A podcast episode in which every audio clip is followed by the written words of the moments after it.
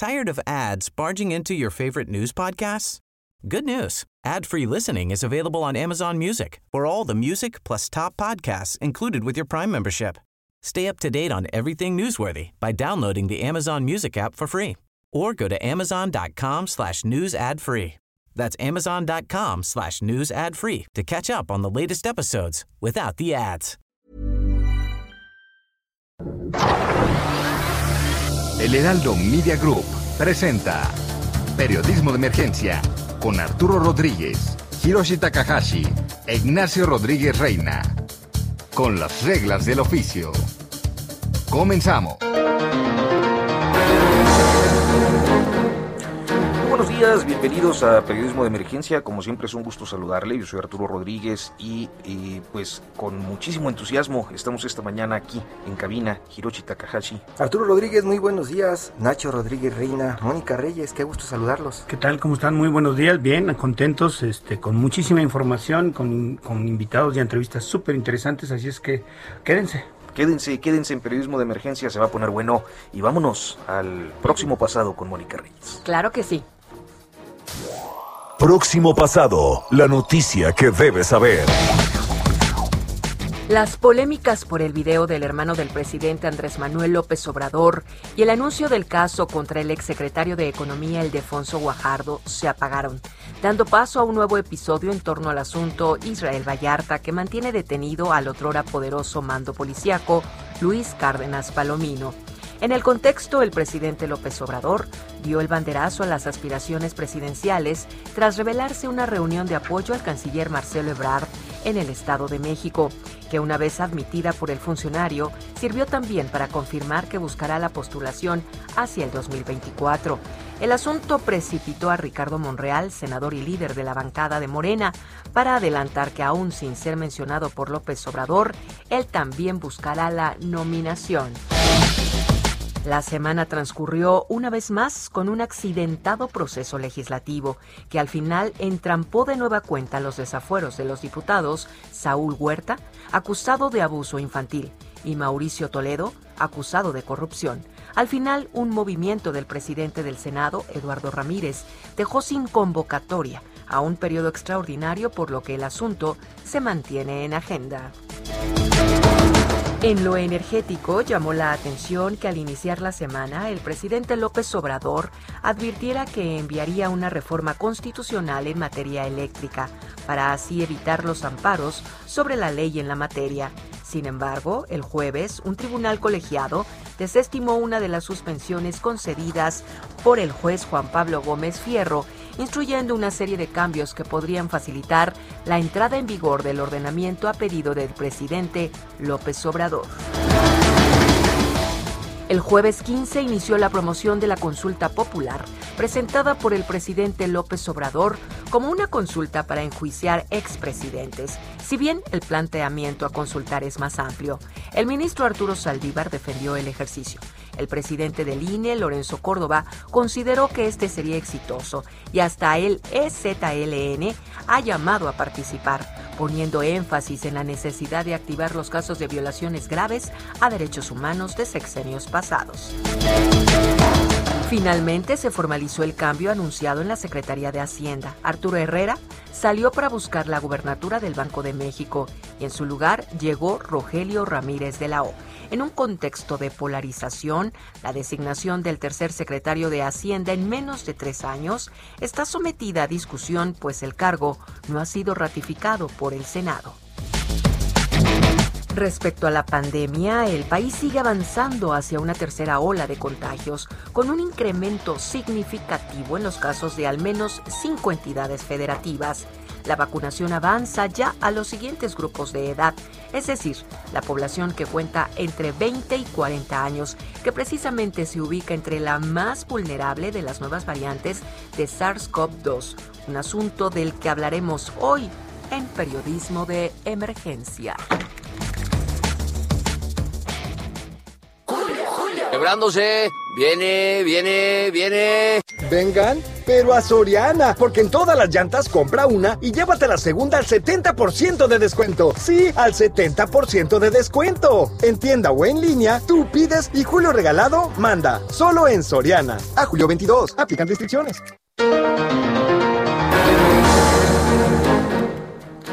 Gracias a Mónica Reyes por este repaso semanal y bueno, pues efectivamente creo que eh, hay muchos temas en la agenda política, en la agenda pública en general, pero quizás uno de los que más eh, siente la población pues es el de la pandemia, los efectos, lo que está ocurriendo y lo que viene, porque hay muchas alertas en relación a la tercera ola y eh, en pues este incremento previsto en los contagios, ¿no?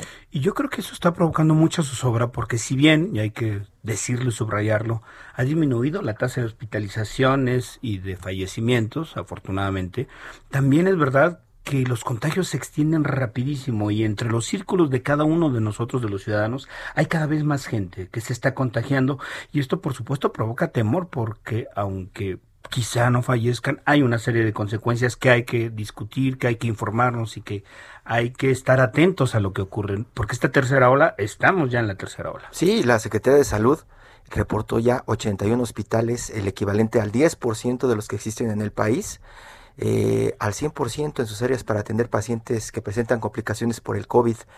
Este incremento eh, pues se debe, dicen, a que se acumularon 25.168 nuevos casos de personas contagiadas en la última semana con este virus SARS-CoV-2. Eh, y pues esta presencia, dicen también, tiene que ver con la variante Delta del virus proveniente de India.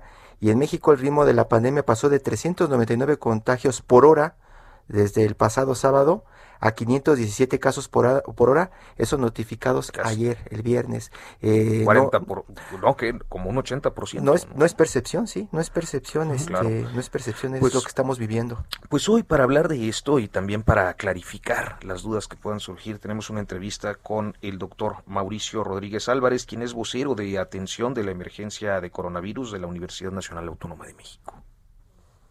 Doctor Mauricio Rodríguez, primero que nada, muchas gracias por aceptar esta comunicación con Periodismo de Emergencia. Y sabemos que, bueno, pues son tiempos muy ajetreados para un área tan importante como la que eh, usted coordina, la comisión o la vocería de la comisión de la UNAM para la atención de la emergencia sanitaria que estamos enfrentando en el mundo. Y bueno, pues eh, para empezar eh, rápidamente me gustaría plantearle cuál es eh, la expectativa que se tiene en, esta idea de la llamada tercera ola de esta pandemia. Bueno, Arturo, muchas gracias por, por la invitación. Siempre pues, nos gusta participar en, en, los medios. Justamente queremos ayudar desde, desde la universidad a entender lo que está pasando, a tratar de explicarlo sin polarizar, sin, sin sobreinterpretarlo. Me parece que es es fundamental. Estamos, en efecto, viendo el, inicio de, la tercera ola a nivel nacional. Eh, quizá ya había algunos estados que ya habían configurado sus terceras olas, ¿no? Había cinco estados que ya estaban francamente en sus terceras olas. Fueron creciendo, fueron 11, después son 19 estados que ya tienen actividad epidémica importante. Y, esto nos, pues, nos hace ver un poco eh, que estamos eh, empezando a ver la actividad general prácticamente ya nacional, que va a durar varias semanas.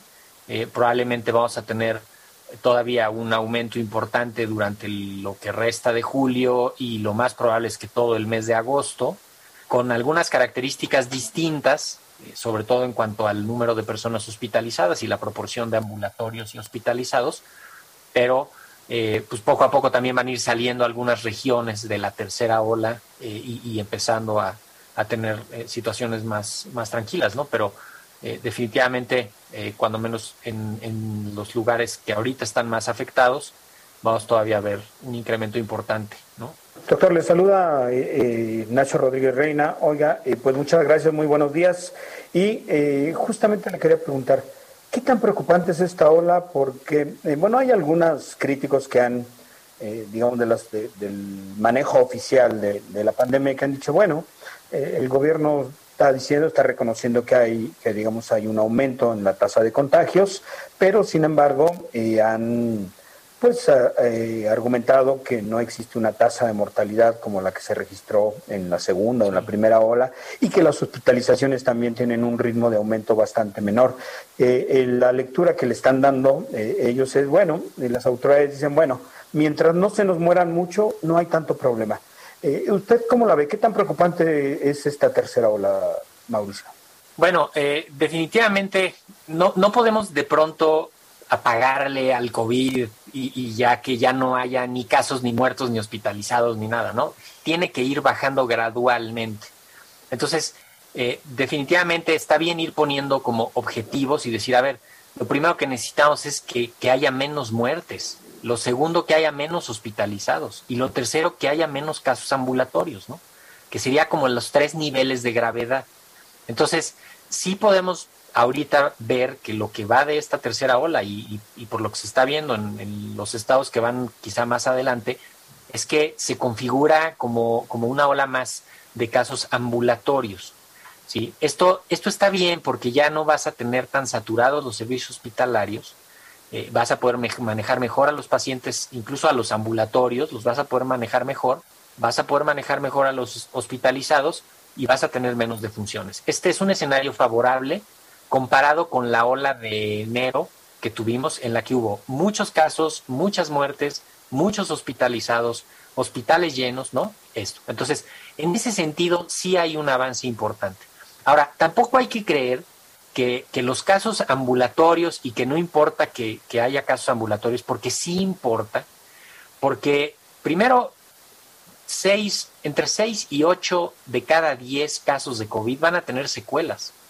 Entonces, si, si vamos a tener muchísimos miles de casos ambulatorios con COVID leve, bueno, todos esos, esa proporción que digo, puede llegar a tener secuelas en, a los siguientes seis meses y eso le va a dar una carga al sistema altísima, ¿no? Una carga de enfermedad. Entonces, necesitamos que haya menos casos. O sea, no queremos ni ambulatorios porque no queremos secuelas de COVID en los siguientes meses, ¿no? Y lo otro es que cuando tienes muchos casos ambulatorios, eh, el manejo ambulatorio es un manejo relativamente mal definido. Entonces todo el mundo está usando lo que quiere. Antibióticos, dióxido de cloro, este, ¿no? Cualquier cantidad de cosas y eso te va a generar otros daños. Entonces, lo más importante es que no haya muchos casos para que no se metan las variantes y para que no se generen nuevas variantes y tratar de romper la cadena de transmisión en la comunidad seguir vacunando cuanto antes, completar esquemas, avanzar en lo más que se pueda, pero romper la cadena de transmisión en la comunidad para que no haya ese número de casos. Esta situación se relaciona con la aparición de nuevas variantes. Hemos escuchado mucho de la variante Delta. Ya, las, las variantes se van generando siempre y, y, más donde hay mucha actividad epidémica, ¿no? Lo vimos en el Reino Unido, en Sudáfrica, en Brasil, en India, ¿no? Donde hay, aquí mismo en México, ¿no? Donde hay muchos casos, ahí hay riesgo de nuevas variantes y de pronto una es más fuerte. Si hay una situación eh, delicada con la variante Delta que es simplemente es más contagiosa. Entonces, eh, pues esto te puede provocar más casos más rápido, ¿no? Y si tú tienes presupuestado que vas a tener 2.000 casos en 15 días, ¿no? Eh, la variante Delta te puede generar esos 2.000 casos en menos de esos, de esos 15 días porque se contagia más rápido. Pues te puede poner ahí un poco más eh, en riesgo el sistema de, diagnóstico, el sistema de atención de los pacientes, ¿no? Y eso, eso ya es un riesgo por sí. Y todo lo proporcional que también va a encontrarse más, ¿no? O sea, si de cada 10 uno se va a hospitalizar, bueno, pues si te los genera rápido la variante Delta, pues te los va a generar, te va a hospitalizar más rápido. Entonces, hay que, hay que tener eh, sí precaución con las variantes. Afortunadamente las vacunas sí funcionan contra las variantes. Básicamente tenemos que, ir avanzando con la vacunación al mismo tiempo que, tenemos el que, tenemos que seguirnos cuidando porque la mayoría de la población todavía no está vacunada y porque pues por donde puede por donde le dejamos se meten las variantes eso es importantísimo y justamente eh, hay un grupo muy grande todavía de la población mexicana que no está vacunada, sobre todo la población, grupos de la población mucho más jóvenes. ¿Hay riesgo de que se nos descontrole por ahí la pandemia? Pues lo que puede pasar es, es eh, que si se descuida mucho estos grupos, principalmente los menores de 18 años, puede ser que sí comience a haber más casos en esos grupos, porque son los que van a estar eh, sin protección de vacuna y además seguramente estaban protegidos hasta hace poco porque se estaban cuidando mucho y se descuidaron y se abre la posibilidad. Eh, al, que, al que no le ha dado COVID y no se ha vacunado, está en riesgo como desde el primer día, o sea, está en el mismo riesgo que el, que el primer día, ¿no? E, en, en términos individuales. También, como ya hay varios vacunados en las casas y en la comunidad, entonces el virus ya no va a rebotar tanto ahí, ¿no? Ya, digamos, se va, se va a detener porque ya no se transmite tanto. Pero sí, corremos ese riesgo, lo estamos viendo ahorita. El promedio de edad de las hospitalizaciones ahorita ya bajó, estaba como en 55 años, ya debe de estar cerca de los 43, 44 años, y vamos a ir viendo que baje, que baje cada vez más. ¿Por qué? Pues porque se abre el riesgo para los que no están vacunados y se descuidan, y por ahí se van a presentar los casos. Ignacio, el miércoles el presidente López Obrador pues básicamente dio luz verde a, a las clases y creo que tú tenías una inquietud al respecto, colega. Bueno, sí, sí, ya estamos preparados para, para regresar a clases porque prácticamente lo que dijo el presidente López Obrador anunció es prácticamente es sí o sí regresamos a clases presenciales. Lo, las escuelas y la población estudiantil lo necesita y, y uno puede, pues uno piensa, sí, eh, eh, evidentemente se requiere, pero parecería muy abrupto todavía, ¿no, Mauricio? Bueno, es una parece una importante manifestación de, intención, ¿no? Que, no habíamos escuchado eh, últimamente esta contundencia de decir, pues hagamos todo para regresar. Es una, es una buena apuesta para, para que todo el mundo vea qué falta en las escuelas, para que se, se, se organicen las comunidades escolares. Definitivamente va a haber que reevaluar la situación a mediados de agosto.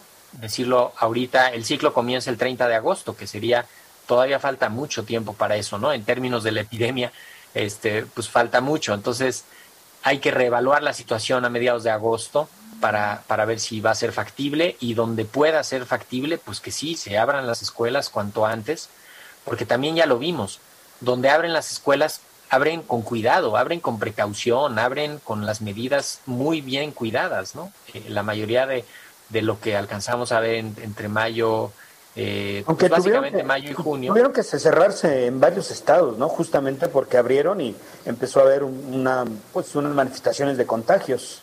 Sí, pero no por las escuelas, sino porque habían abierto unas semanas antes varias actividades y eso te manda y te provoca pues más movilización y más espacio con gente y más contagios en la comunidad y desde luego debe de haber un límite de, de, contagios en la comunidad que siempre se va a ver reflejado en las escuelas, porque las escuelas están en la comunidad. Entonces, también hay que, va, bueno, va a haber que estar pendientes de las reaperturas, pero de entrada es, lo repito, es, es una intención importante. Ojalá se hagan los esfuerzos a todos los niveles para que las escuelas pudieran regresar en las mejores condiciones. Ojalá se pueda implementar ventilación, eh, la, la, el, toda lo, la, la, corresponsabilidad de las, de las familias, eh, que funcionen los baños y el agua, este, ¿no? O sea, que haya manera de diagnosticar rápido. O sea, no solo es poder abrir las escuelas porque sí, sino todo lo que tiene que acompañar la estrategia que, que estamos pues a tiempo de, de, irlo diseñando, ¿no? Hay escuelas que han reportado que se quedaron sin tinacos, sin tuberías, no van a poder abrir, ¿no? Oye, ¿y no estaríamos justamente pensando en abrir cuando va a estar el pico más alto de esta nueva ola?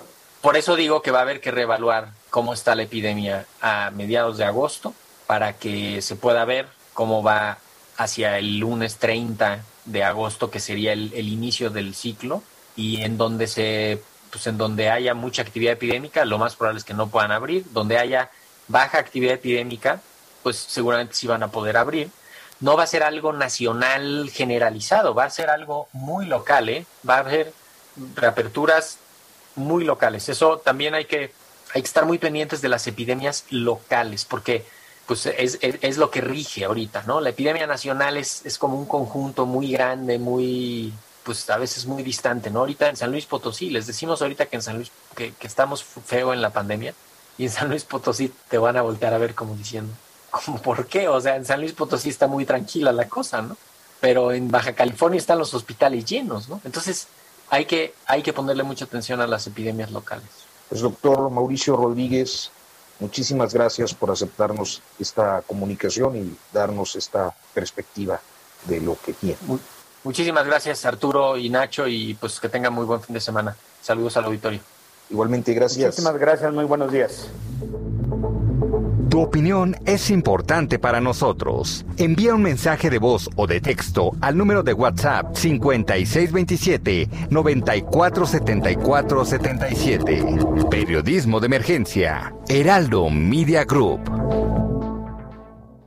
De intercambio me tocó el chino y no sé qué comprarle. Para el chino o el lacio, compra en Soriana, porque pongo todos los shampoos, acondicionadores y jabones de tocador al 3x2. Sí, al 3x2. En tienda o en línea, tú pides y Julio Regalado manda. Solo en Soriana. A julio 24. Aplican restricciones.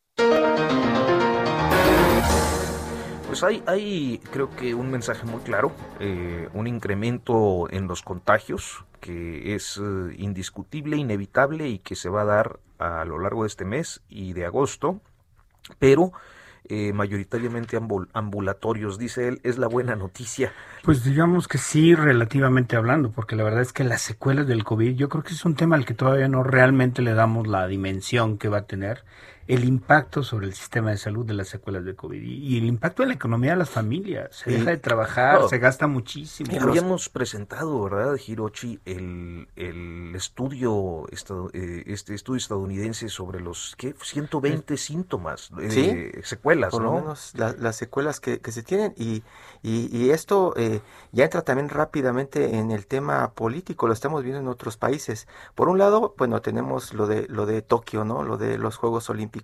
Ya están informando hoy el primer caso de COVID-19 en la Villa de los Atletas, ¿no? Eso era algo de lo que estaban hablando que querían evitar.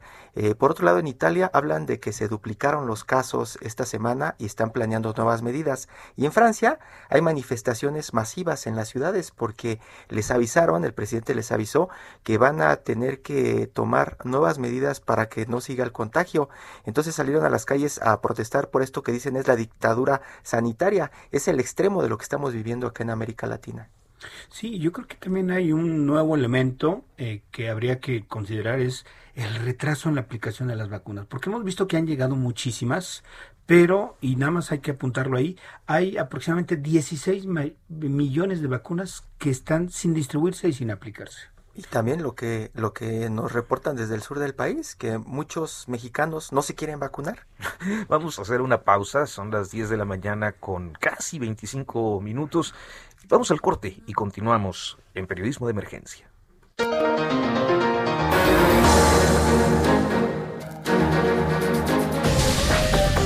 En un momento continuamos. Periodismo de emergencia.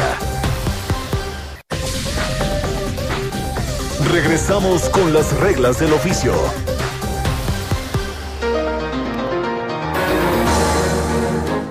Diez de la mañana con 30 minutos, continuamos en periodismo de emergencia. A mí ya me dio el acelerón porque quiero alcanzar toda la agenda del programa.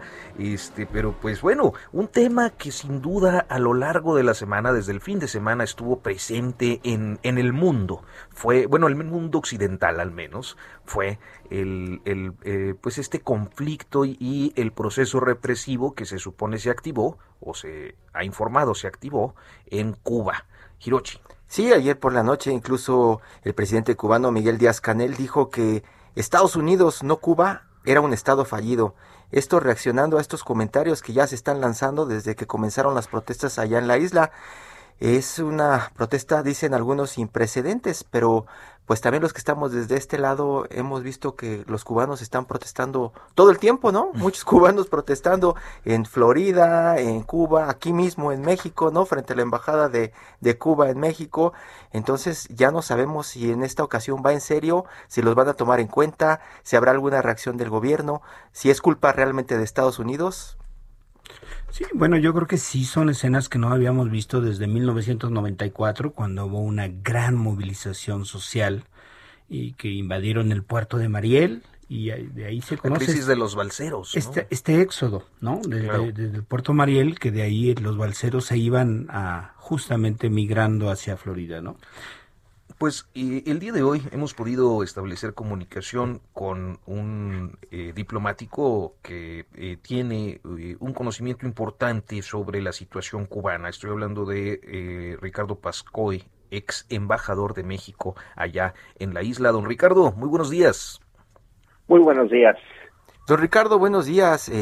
Yo comentaba que de pronto eh, estar viendo estas escenas que nos arrojan las agencias internacionales eh, suenan a veces a lo que pasa con los conflictos en Venezuela, que surge un grupo opositor, que se hace mucho escándalo y de pronto todo se apaga, no sé si es un tema diplomático o un tema de recursos. Lo vemos también con el tema de Corea del Norte, empiezan a amagar con eh, despliegue nuclear de bombas nucleares, llega la ayuda de los que están en contra de Corea del Norte y se apaga el escándalo en Cuba vemos a veces situaciones iguales a esta que estamos viviendo en este momento de protestas, hablan de que Internet está ayudando, hablan de que Estados Unidos sigue con un bloqueo.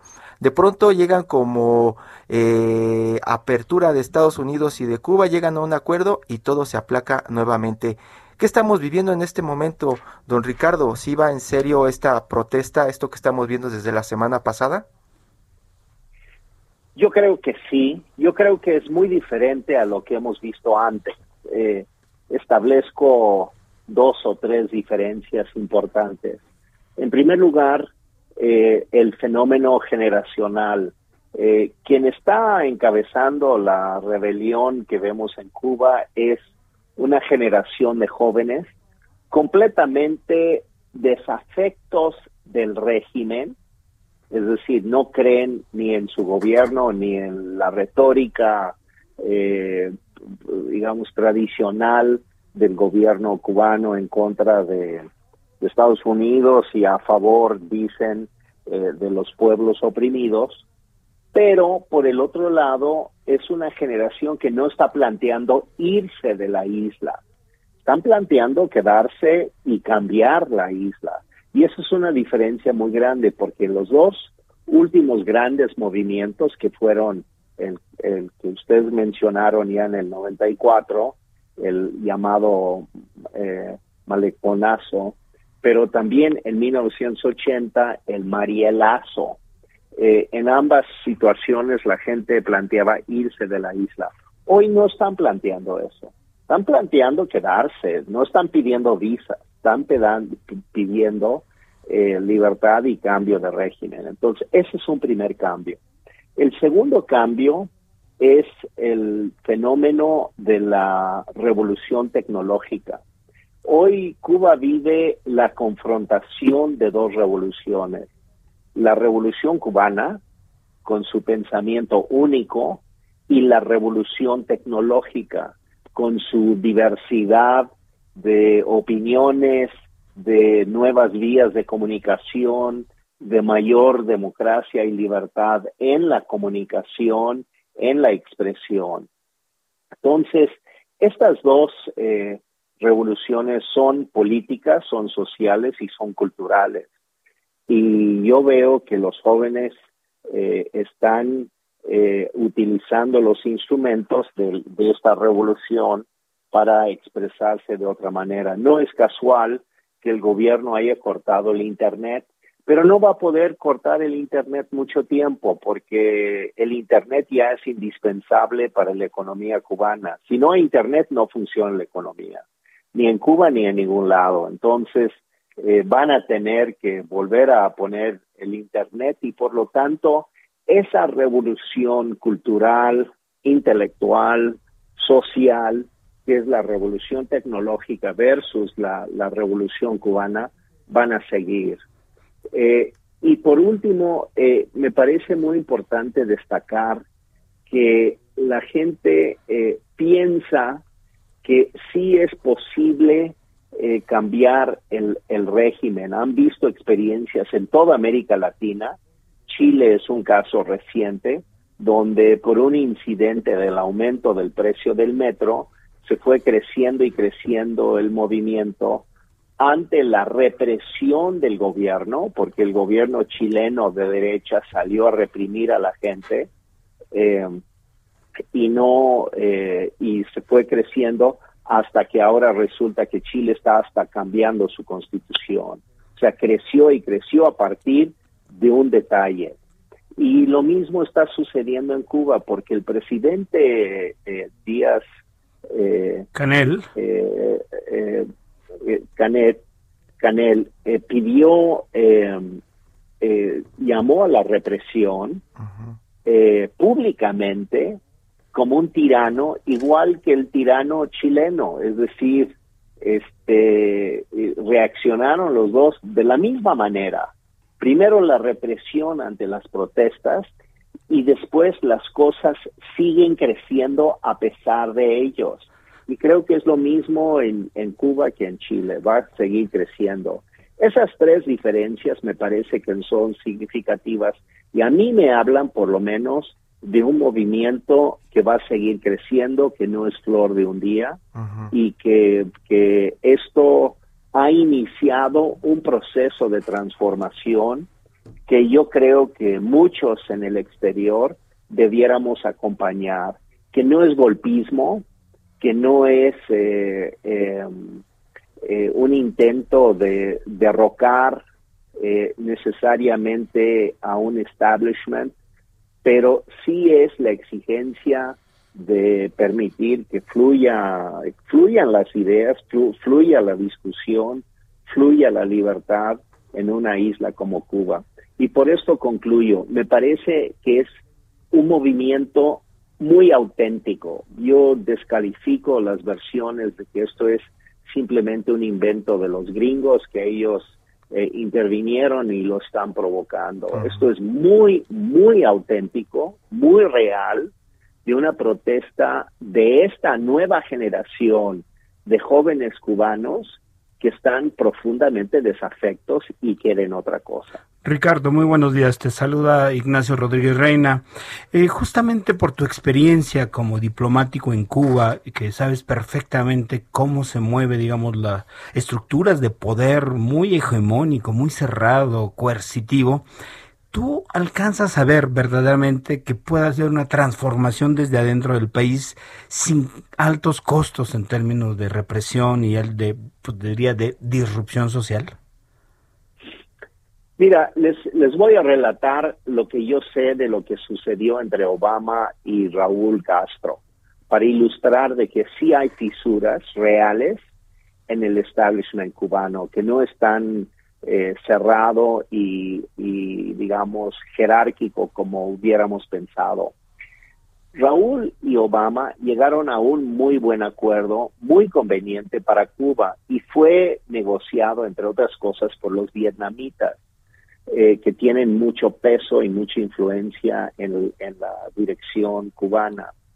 La decisión venía en el momento en que se estaba negociando el acuerdo eh, transpacífico, no sé si ustedes se acuerdan que se negoció el, el, TPP, que de hecho, eh, de, hecho México es eh, parte formal del TPP en este momento, aunque no, no hemos este, avanzado mayormente en ese tema.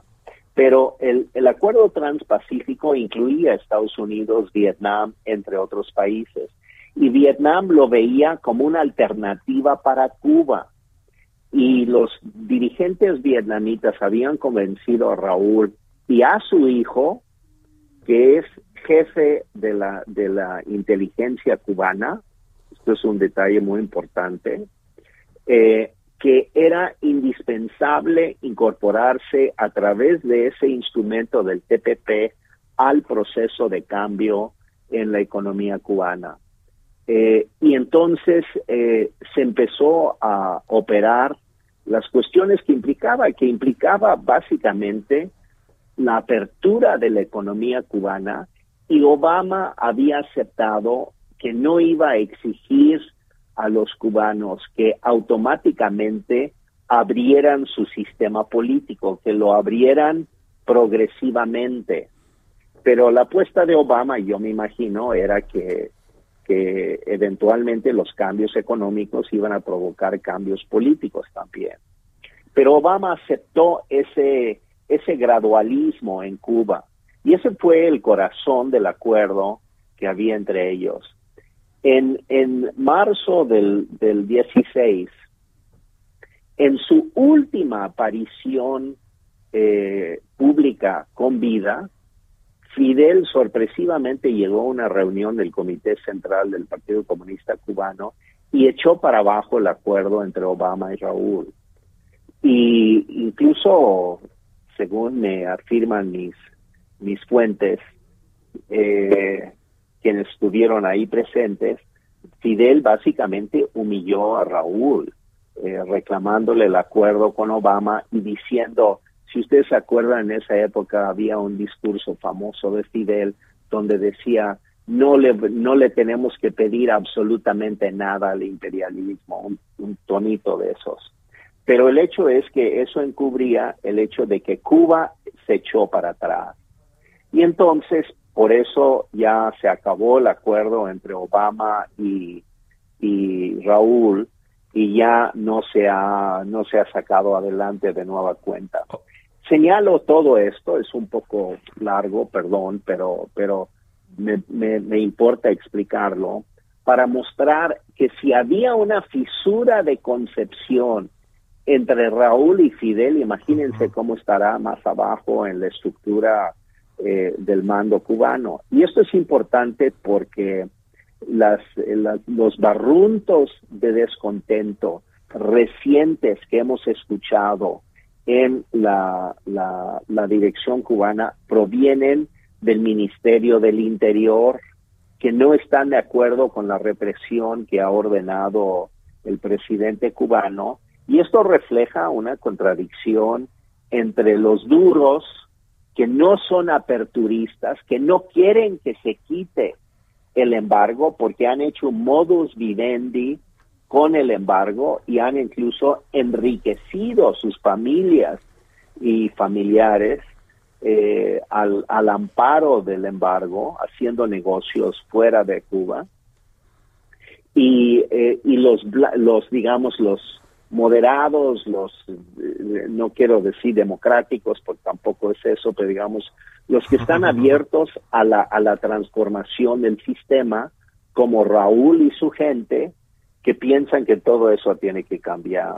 Entonces, este, eh, señalo todo esto porque me parece importante eh, darnos cuenta de que sí hay eh, posibilidades de fisuras dentro del aparato. Creo que en los últimos días hemos escuchado barruntos de inconformidad desde el Ministerio del Interior que dirige el hijo de Raúl y que hay que recordar que el cambio en la Unión Soviética empezó en la KGB con Gorbachev, que era el que llegó al mando del país desde la KGB diciendo esto ya no funciona, hay que cambiar que lo hubiera hecho Gorbachev torpemente o lo que sea, porque es lo que me dijo alguna vez Fidel, que Gorbachev era un idiota y que lo hizo muy mal.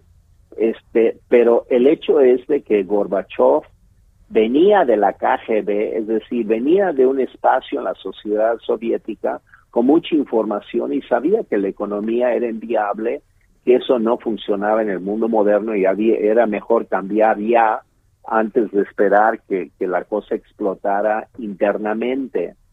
Y lo que los cubanos aparentemente estarían esperando es que la cosa explote internamente.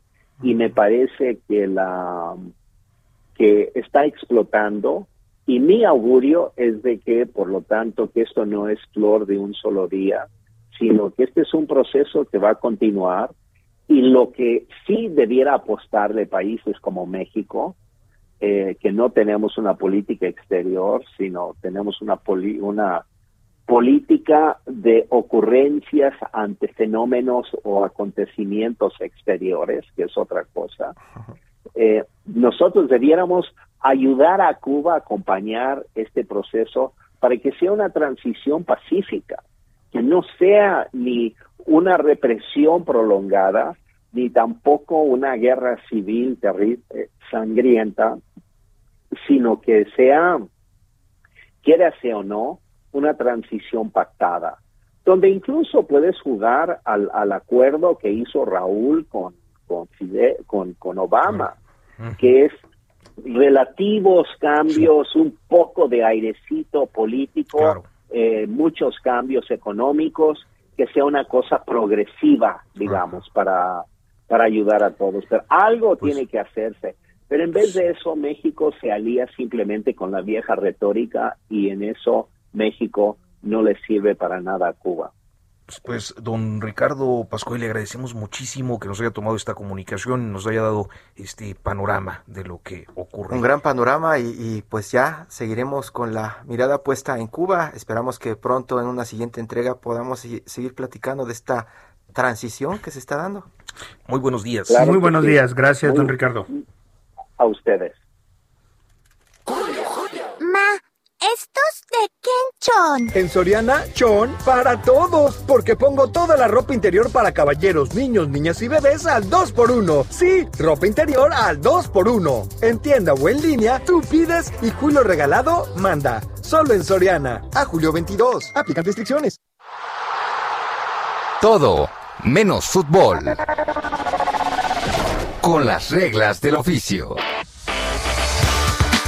Bueno, pues eh, el día de hoy nos da muchísimo gusto saludar a David Saldaña. Daniel, Daniel. Daniel, perdón, Daniel, Daniel Saldaña, perdón la escaleta, me, falló. Sí. Este, eh, que bueno, eh, estamos hablando de uno de los mejores escritores menores de 40 de América Latina, de acuerdo pues a esta lista del iFestival, ¿no?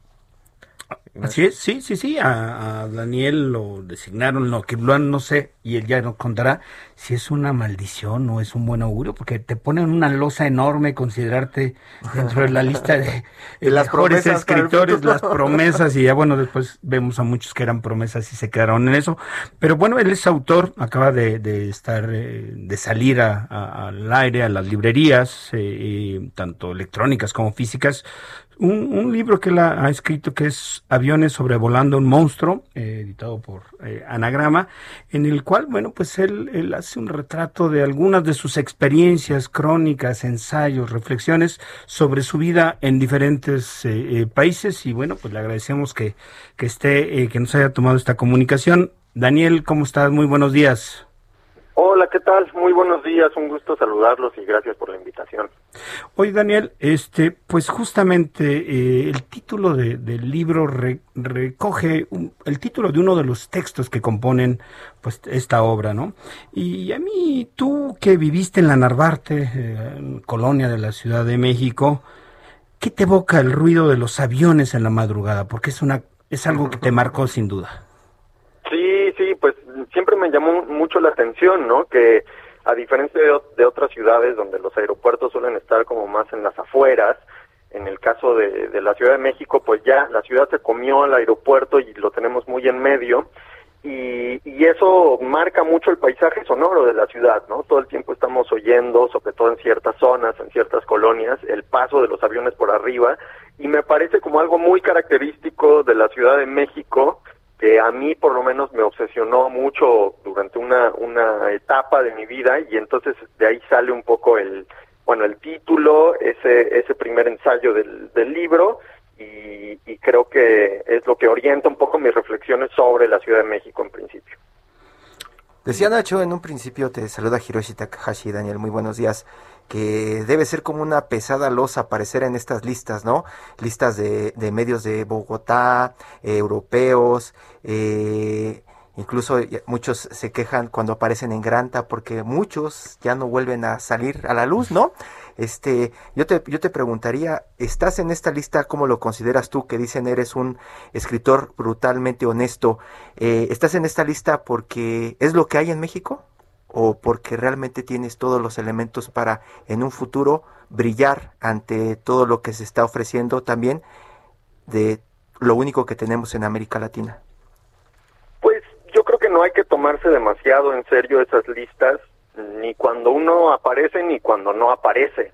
Son ejercicios eh, en parte mercadotécnicos, también muy subjetivos, que depende del gusto del jurado.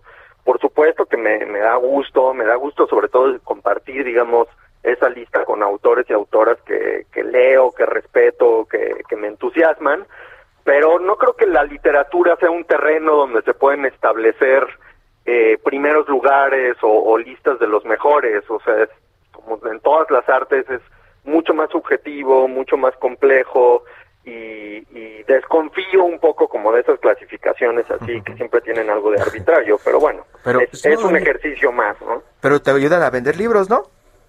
Sí, ayudan, supongo que ayudan a vender libros. Cada vez creo que menos cosas ayudan a vender libros en realidad. Eh, no sé si algo ayude a vender libros, pero bueno, si, si uno que otro lector llegó a mis libros por lo de esa lista o por algún otro bienvenido ejercicio parecido, pues bienvenido y espero no decepcionarlo y, y, qué bueno. y Daniel, mira, y creo que eh, hablas de bueno, pues el gusto personal que a final de cuentas se impone independientemente de las listas. En tu gusto personal, eh, si dijéramos que eres un millennial, un millennial tardío quizás. 84. millennial, 84. Este, ¿Quiénes serían generacionalmente las, eh, los autores, las autoras de tu generación que particularmente a ti te, te llaman la atención en este momento en México? Uy, pues hay, hay muchos autores y autoras, sobre todo, que, que a mí me interesan un montón. Me gusta mucho, por ejemplo, lo que hace Valeria Luiselli, eh, desde luego Fernanda Melchor, y tengo, digamos, una debilidad particular por la poesía, soy muy lector de poesía. Diriges la revista de poesía de la UNAM, ¿no?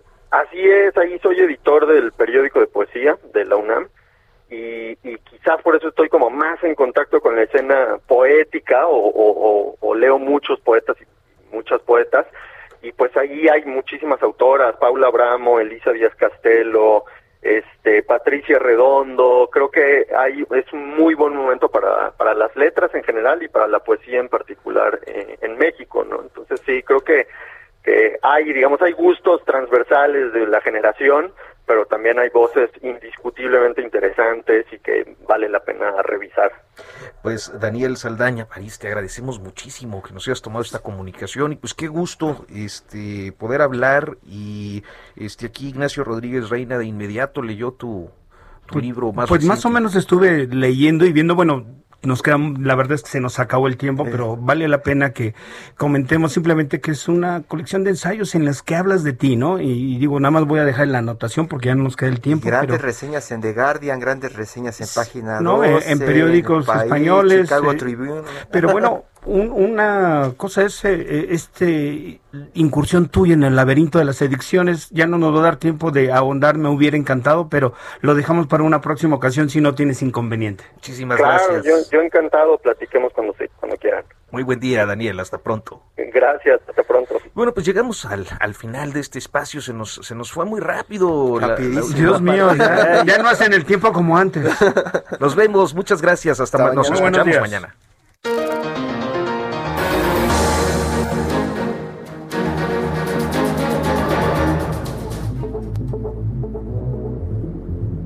Esto fue Periodismo de Emergencia. Con las reglas del oficio. Heraldo Media Group.